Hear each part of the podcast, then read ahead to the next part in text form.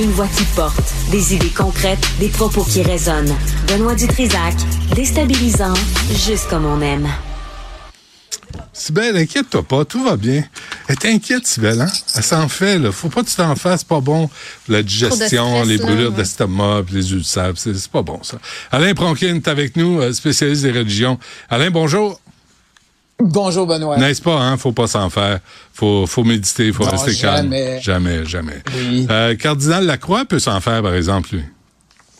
Ben, je, je sais pas. Il s'est retiré en disant dans la discrétion temporaire. On s'est quitté là-dessus la semaine dernière. Oui. Discrétion temporaire, ça veut dire quoi? Ben là, on le sait. Ce matin, il est à Rome il y a une réunion du Conseil des cardinaux. Le Conseil des cardinaux, on en a parlé, c'est quoi? C'est les neuf cardinaux au travers de la planète qui sont le comité exécutif du pape et qui se réunissent une fois ou deux mois. Il faut que je te dise, la réunion du mois de décembre dernier, c'était sur les femmes, le rôle féminin dans l'Église, et on avait décidé à la fin de cette réunion de la nécessité d'écouter, etc., etc., afin que le processus de réflexion et de décision puisse bénéficier de l'apport irremplaçable des femmes.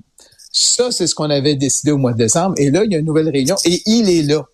Il assiste à cette réunion-là. Ça veut dire quoi? Ça veut dire que, premièrement, le pape ne lui a pas dit « vous êtes suspendu jusqu'à ce que le litige en ben Cour supérieure du Québec dans le recours collectif soit réglé » ou je sais pas si tu te souviens, le cardinal Pell, lui, qui était sur le conseil des cardinaux, qui était accusé au criminel, puis il avait, il avait dit, écoutez, je vous libère pour que vous puissiez vous occuper de votre défense. Fait qu'il ne le libère pas pour qu'il puisse s'occuper de, à moins qu'il change d'idée ce soir ou demain, mm-hmm. mais on sait qu'il est actuellement au pape dans son retrait temporaire.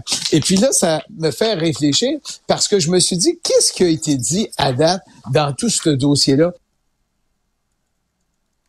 Bon, euh, qu'est-ce qui a été dit à date? Qu'est-ce qui a été dit à date dans le dossier de Cardinal Lacroix? Continue, Alain, on t'écoute. Dans, dans, le Cardinal Lacroix, ce qui est arrivé, c'est qu'on a dit on va attendre que la tempête soit apaisée. Et ça, c'est un évêque, quand tu as fait la messe, Monseigneur Pécha, qui a dit ça il y a deux semaines. Donc, ça veut dire quoi? Ça veut dire que, pour utiliser un anglicisme, business as usual. Il n'y a ben rien qui va changer. On continue comme on est parti là. Donc, c'est ça que je retiens actuellement. Il n'y a pas grand-chose qui va changer. Peut-être qu'on va le voir réapparaître, mais là, ce qui est important de voir, c'est qu'en fin mars, où il y avait aussi au mois de mai, il y a les soupers du cardinal où il va recueillir des sommes d'argent pour les œuvres du cardinal. Est-ce qu'il va être présent? Ce qu'on sait, il est à Rome, il prend les décisions autour du pape et il n'y a aucune suspension, il n'y a rien qui, est hmm. arrivé au dossier, à son dossier à Rome. C'est ça qui est la nouvelle ce matin. Il y a des enfants euh, de Gaza qui ont été soignés en Italie, Alain.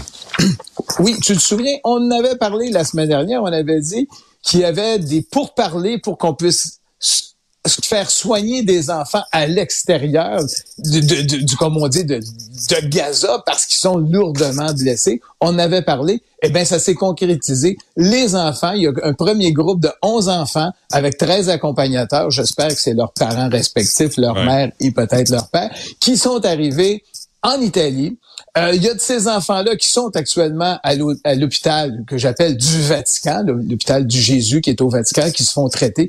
les médecins disent, écoute, on a les pires cas, les cas les plus graves. Et on apprend aussi que la France s'en est mêlée. Il y a des enfants qui sont partis pour la France et la Suisse à Genève. Donc, ces enfants-là euh, sont accueillis en Europe pour se faire soigner. On espère qu'il va en avoir d'autres. Et j'ai vérifié parce que la semaine dernière, tu m'avais dit, est-ce que ces enfants-là qui se retrouvent comme en Arabie Saoudite, tout ça, eh bien, j'ai découvert que juste dans les Émirats Arabes Unis où on a accueilli de ces enfants-là, dans mes recherches. Peut-être qu'il y en a d'autres, mais on sait que les Émirats Arabes Unis en ont accueilli. Mais ce qui est important, c'est que les enfants, écoute, dans, ces cas-là, tu as des mm. enfants qui ont des cancers, tu as des enfants qui ont des malformations cardiaques, tu as des enfants qui ont des colonnes vertébrales brisées, tu as des enfants qui sont victimes des bombes, eh ben il y a des soins professionnels qui sont prodigués. Puis je pense qu'il faut le souligner quand ça arrive. Puis la seule chose qu'on peut espérer, c'est que là, il y en a 11. Il faut qu'ils se rendent à 120 le plus rapidement possible. Ces enfants-là ont besoin de soins.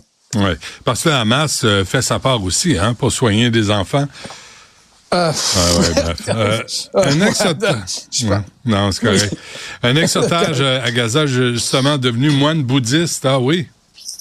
Oui, lui, c'est un. Bon, il était parce qu'il y a eu des Thaïlandais qui ont été capturés dans les rafles du Hamas et qui étaient des otages. Il y en a certains, tu te souviendras, qui ont été libérés, mais on va espérer qu'il y en a d'autres qui soient libérés sous peu. Ben, il y en a un quand il était euh, dans le, avec ses geôliers qui implorait Bouddha de le sortir de là, puis il priait Bouddha, puis il priait Bouddha, et il a dit à Bouddha si je m'en sors, je vais devenir moine bouddhiste. Ben, il s'en est sorti. Il dit c'est extrêmement difficile, les conditions sont horribles. Il s'en est sorti et il a fait ses premiers vœux pour devenir moine bouddhiste et ça se passe en Thaïlande. Donc, les gens prie lorsqu'ils sont otages, c'est certain, parce qu'on l'a vu, lui, il a prié. Ben il a prié sa vie parce que tu sais jamais quand tu vas te faire tuer. Mm, mm, mm. c'est tellement apparent. Mais voici une, des, une des choses qui est arrivée, évidemment, dans son village. On a fait des fêtes euh, gigantesques. En tout cas, Bouddha écoute, hein, c'est rassurant. Oui, oui, ça au moins, il y a lui qui écoute. Mais c'est pas un dieu, Bouddha. Oui. Riyad autorise l'alcool. Oui, ça c'est nouveau. Je pense qu'il y a une influence des joueurs européens qui vont jouer à Riyad, qui disent ben écoute, on peut-tu prendre de l'alcool sur votre territoire? Parce que c'est totalement interdit euh, l'alcool euh, dans ce pays musulman-là. Et là finalement, Mohamed Ben Salmi, je pense que c'est MBS qu'on l'appelle là-bas. Ben lui, il a surpris tout le monde en disant oui, ça va être possible d'avoir de l'alcool en Arabie Saoudite. Ça, c'est toute une nouveauté. Mais il va falloir être diplomate étranger.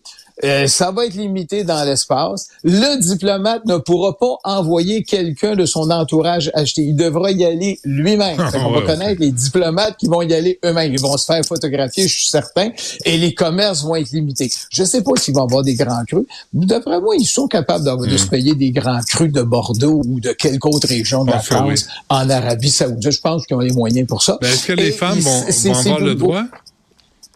Ah, ça, je ne sais pas. Ça, je sais pas. Ça, actuellement, ce sont les hommes. les femmes, ben, ils ont le droit de conduire maintenant. Ah, oui. J'avais engagé euh, peut-être la femme du diplomate, peut-être Madame Macron, euh, des gens de, la haute sphère, et sûrement les joueurs de soccer qui sont euh, qui jouent en Arabie Saoudite et qui doivent dire, bon, oui, mon compte de banque va bien, mais je peux pas boire un château Pétrus, Benoît. Hum, toujours, c'est triste.